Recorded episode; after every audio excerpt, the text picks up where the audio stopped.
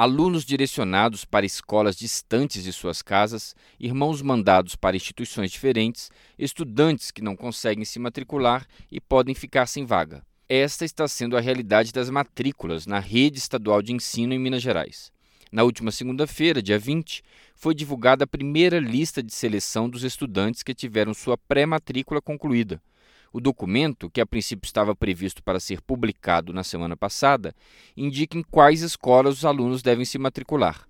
A matrícula presencial nas instituições é mais uma etapa do processo que pais e estudantes estão tendo que enfrentar para garantir uma vaga na rede de ensino, desde que o governador Romeu Zema, do Novo, implantou a obrigatoriedade da renovação das matrículas de todos os alunos da rede. O diretor estadual do Sindicato dos Trabalhadores em Educação, professor Paulo Grossi, relata que em Viçosa a situação é preocupante. Espalhou as crianças pela cidade né? Usando aí critérios desconhecidos, a gente sabe que isso vai gerar, né, problemas tanto para as crianças que vão ter que estudar muitas vezes em escolas distantes da sua residência, muitos sem ter o transporte escolar, e a gente sabe também que vai haver problemas com os professores, e também vai acarretar em prejuízo aos servidores que disputam designação. E, portanto, todo o quadro da escola passa a ser impactado.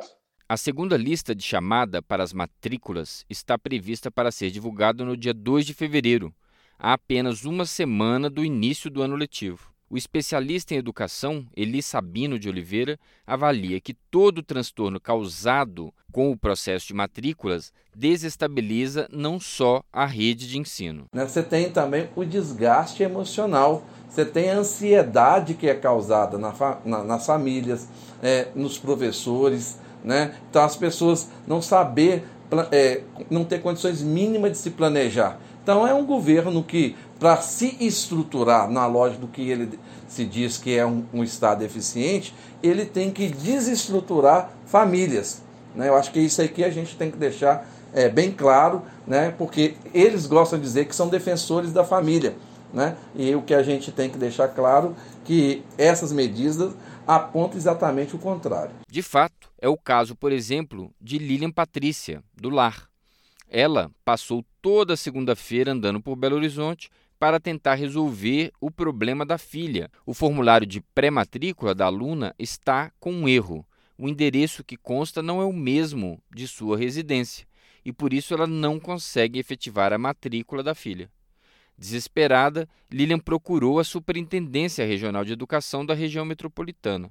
Lá, ela foi informada que teria de que esperar a abertura das vagas remanescentes para tentar rematricular a filha, já que não é possível corrigir o erro do formulário online. O prazo para a abertura das vagas remanescentes é o mesmo do início do ano letivo, 10 de fevereiro. Aí eu fui lá na metropolitana tentar corrigir. Ah. Eles falaram que eu tenho que esperar dia 10. Apareceu uma vaga nas escolas e eu, e eu escolhi uma escola daquela ali e fazer a matrícula. Enfim, é, enfim, a minha filha eu não posso matricular ela onde que saiu a vaga, uhum. por causa do, do erro, do endereço. E eu tenho que esperar dia 10. Ficar sem estudar Vai até ficar lá. sem estudar até lá. Aí o moço foi falou assim, que se eu não for fazer a matrícula dela, que o conselho tutelar vai na minha porta. Eu falei assim, uai, mas eu tenho que esperar a vaga primeiro, né? Então, Sim. assim, eu tô o dia todo correndo, desde 9 horas eu tô correndo atrás disso. Paulo Henrique, diretor do Sindicato Único dos Trabalhadores em Educação, Sindiut, alerta que os pais e alunos que se sentirem prejudicados com o processo de matrículas devem procurar o Ministério Público. O governo já lança a determinação que os estudantes são candidatos.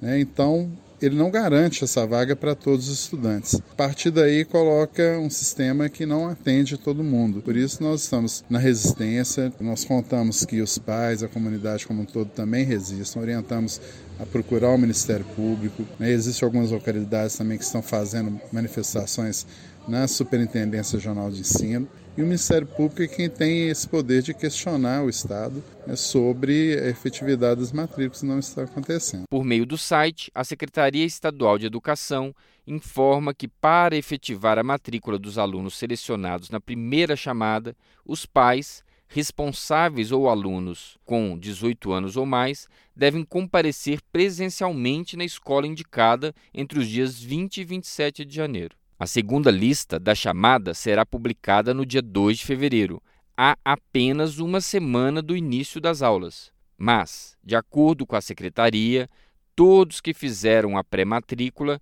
terão a vaga garantida na rede estadual para o ano letivo que começa em 10 de fevereiro. De Belo Horizonte, da Rádio Brasil de Fato, com produção de Amélia Gomes, Frederico Santana.